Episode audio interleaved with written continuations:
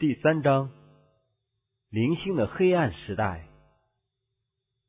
使徒保罗在帖撒罗尼迦后书中曾预言日后的大被盗，其结果就是罗马教皇势力的建立。他说，在基督复临之前，必有离道反教的事，并有那大罪人，就是沉沦之子显露出来。他是抵挡主高抬自己，超过一切称为神的和一切受人敬拜的。甚至坐在上帝的殿里，自称是上帝。使徒保罗接着进一步警告他的弟兄们说：“那不法的隐逸已经发动了。在那个早期时代，他已经看到种种异端邪道渗入教会，为罗马教的发展预备了道路。这不法的隐逸起初是在暗中静静的发动的。”即使他势力日增，深得人心之后，他便逐渐公开的进行了欺骗和亵渎的工作。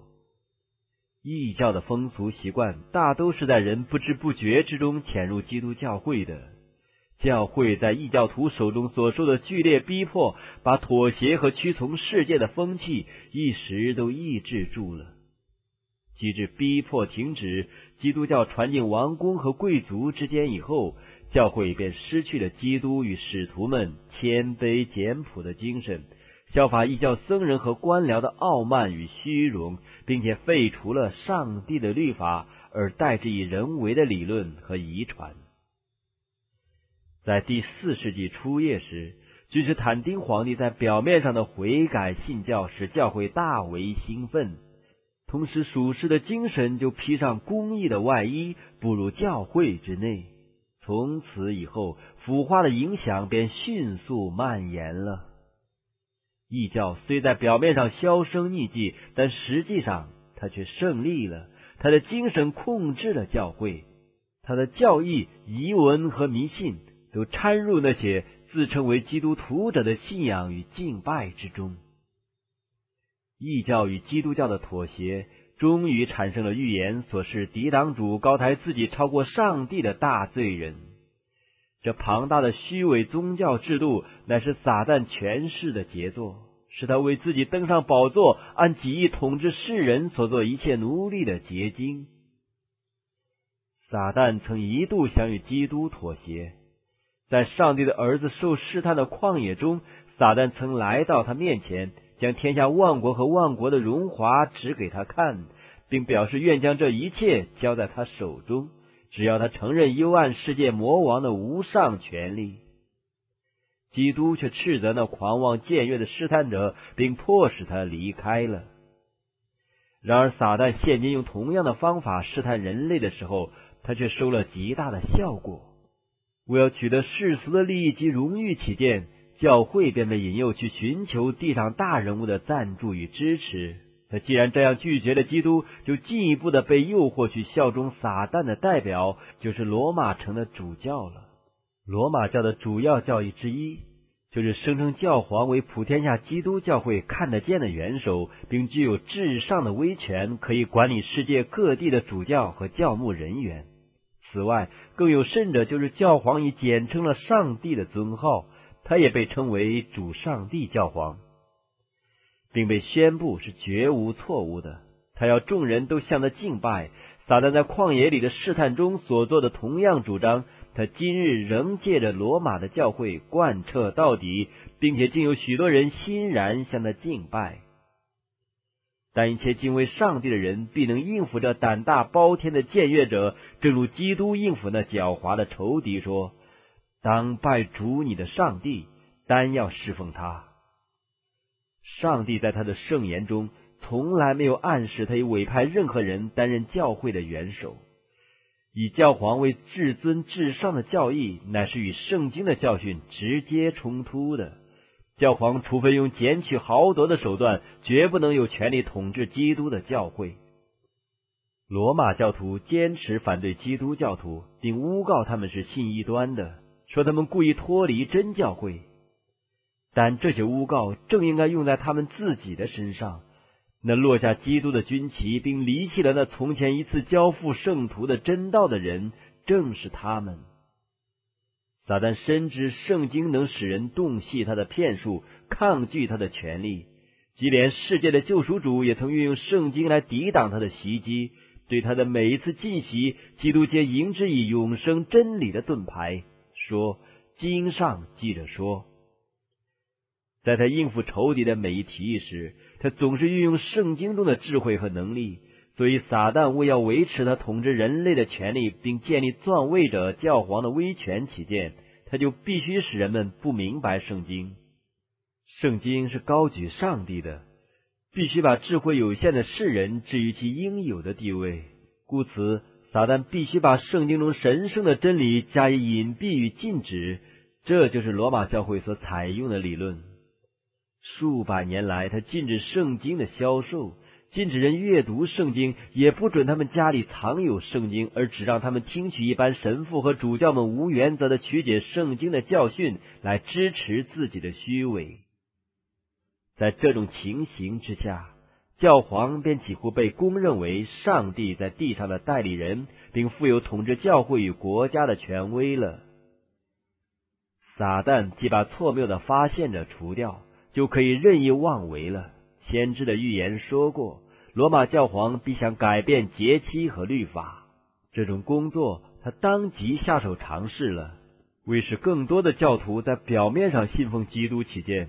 便制作一些神像来代替所敬拜的偶像，于是敬拜偶像和圣物的风气便渐渐的潜入了基督教的敬拜中。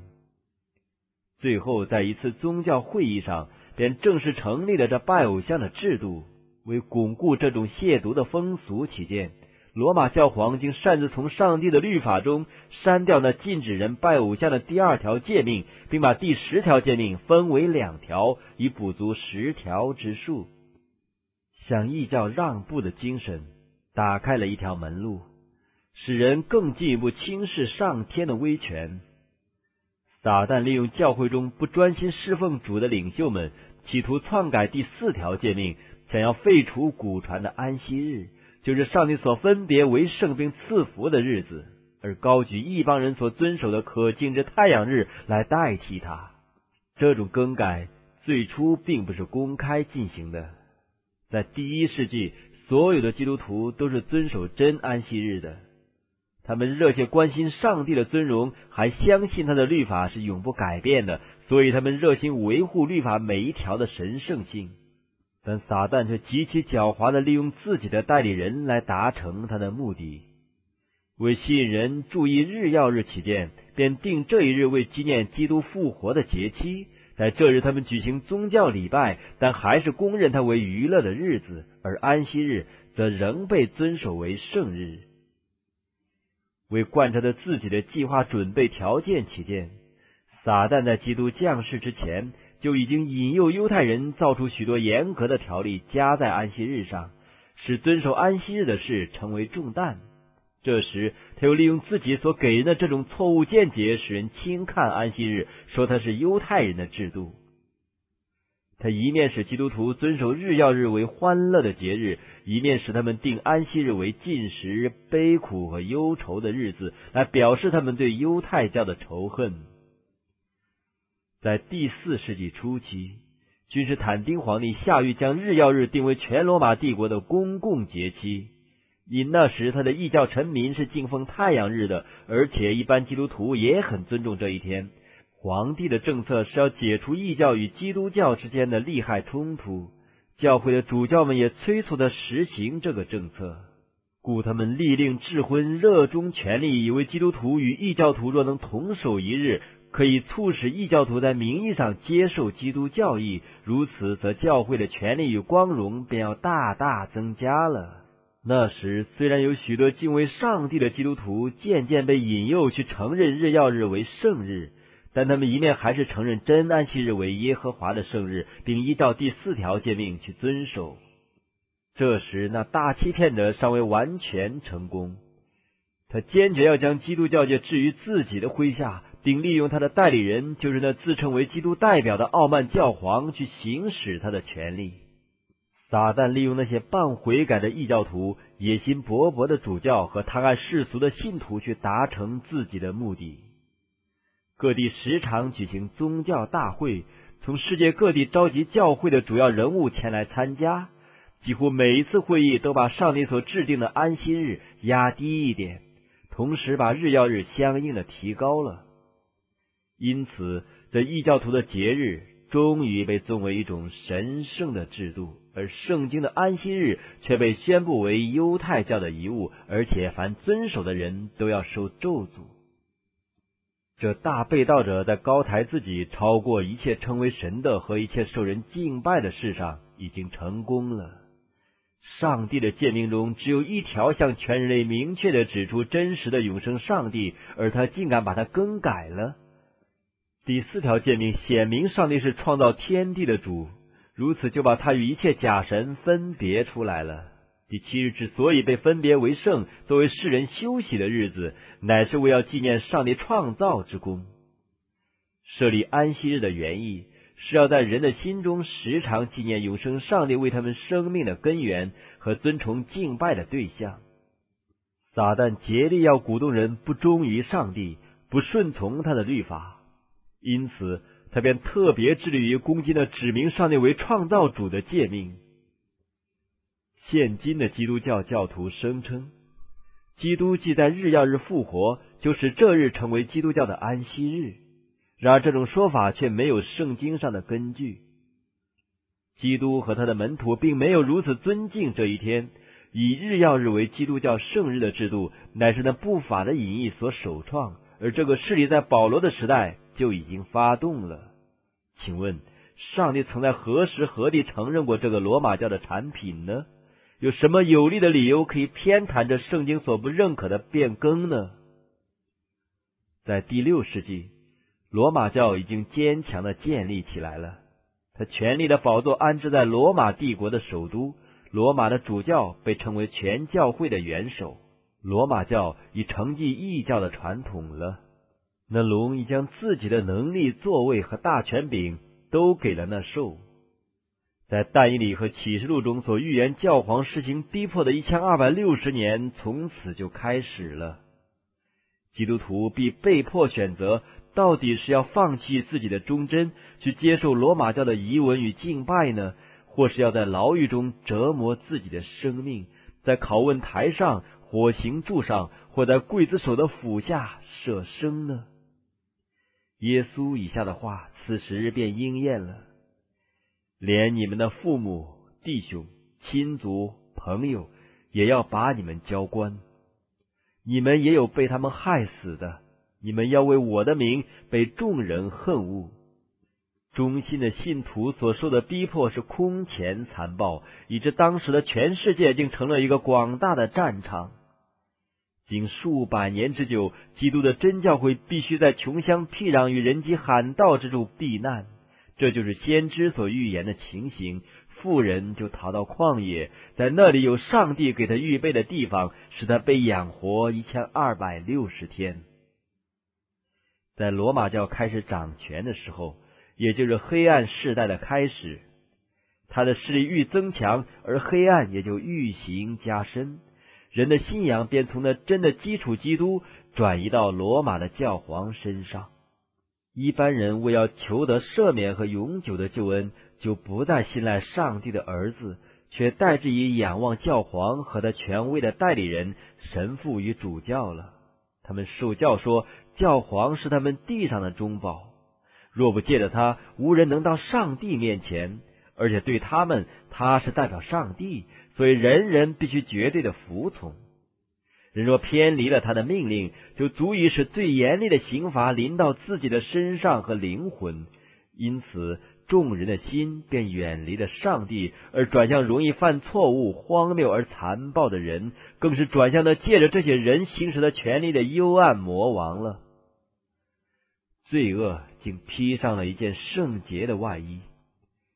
每当圣经被人禁止流行，而人自称为至高至上的时候，其结果总不外乎犯诡诈、欺骗和卑鄙的罪。人的律法和遗传既被高举，那么废弃上帝律法所必引起的败坏就出现了。那时真正是基督教会遭遇危难的日子。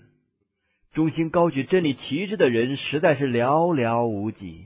为真理做见证的人虽然没有完全断绝，但有时异端与迷信似乎将要完全得胜，而真实的宗教信仰险些要从地上消灭了。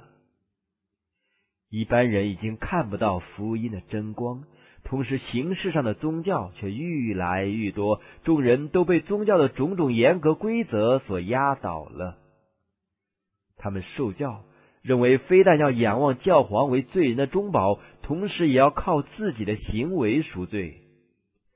长途跋涉去朝拜圣地，刻苦修行、敬拜圣物，以及建造教堂、神龛、祭坛，并捐献巨款给教会，这些事以及诸如此类的行为，是要用来平息上帝的怒气，或获得他恩宠的。他们把上帝看作凡人一样，以为他会因琐事而震怒，并可用礼物或苦刑来和解的。当时虽然罪恶普遍的流行，甚至在罗马教会的领袖之间也是如此，但这个教会的势力似乎仍然在不断的增加着。在第八世纪的末叶，罗马教徒出来主张说，在早期教会中。罗马城的主教本来就有他们现在所有的属灵权利，为证实这种主张起见，他们必须想办法给他加上一副权威性的假面具。于是，说谎之人的父也就很自然的为他们想出办法来。僧侣们伪造了许多古代的文书，从来没有听说过的议会法令，这时忽然发现了，证明教皇的至上权威是从最早的时期流传下来的。于是，这个已经拒绝真理的教会便饥不择食的接受了这些欺骗。那在真实的根基上建造的少数忠实信徒，因为异端邪说的垃圾妨碍了工作，便感到困惑而无法进行。他们正像尼西米时代修建耶路撒冷城墙的工人一样。有人说，灰土尚多，抬杠的人力气已经衰败，所以我们不能建造城墙。有一些本来是忠心的建造者，因不断的与逼迫、欺诈、罪恶以及撒旦所能想出来拦阻他们前进的种种阻碍征战，就感到疲惫灰心了。于是，为了追求和睦并保全生命财产起见，他们便离开了真实的根基。至于其他不因仇敌反对而丧志的人，却毫无惧怕的宣告说：“不要怕他们。”当纪念主是大而可畏的，于是他们像古时造成的工人一样，个人都在腰间佩剑，仍旧进行工作。在每一个时代中，上帝的仇敌都为着同样的憎恨并反对真理的精神所鼓动，同时他的仆人也必须具有着同样的严密警戒和坚守忠诚的精神。基督像早期的使徒所说的话。也可以应用在他一切的信徒身上，直到末时。我对你们所说的话，也是对众人说：要警醒。黑暗似乎越来越深沉了，拜偶像之风也越发普遍。信徒们竟在偶像面前点燃灯烛，向他祈祷。最荒谬、最迷信的习俗和礼节风行各地。人们的思想完全被迷信所支配，甚至似乎已失去了理性。神父和主教们自己既然贪爱厌乐、纵情色欲、沉醉于败坏之事，则一般仰赖他们为导师的民众，自然全陷溺于渔网和罪恶之中了。在第十一世纪，教皇贵沟里七世宣布教会是完全的，这是教皇又进一步的检阅举动。在他所宣布的公告中，有一条说：“根据圣经的教训，教会是从来没有错误的，而且永远也不会有错误。”但当时他并没有提出圣经的证据。这个傲慢的教皇接着又主张自己有除废君王之权，并声称他所宣布的每一个判决，任何人都不得更改，而他自己却有权推翻别人的决议。在教皇对待德国皇帝亨利第四的事上。我们可以看出一个显著的例子，说明着自称绝无错误者的专横作风。因为亨利尚敢冒犯教皇的威权，教皇便宣布开除他的教籍，废了他的王位。同时还鼓动亨利手下的公侯造反，他们就背弃并通下他，使他不得不向教皇求和。他协同王后和一个忠心的仆人，在中东严寒的时节攀越阿尔卑斯高山，以便到教皇之前卑躬服罪。及至他到了教皇贵沟利铸币的城堡，便把卫兵留在城外，进入宫殿的外院。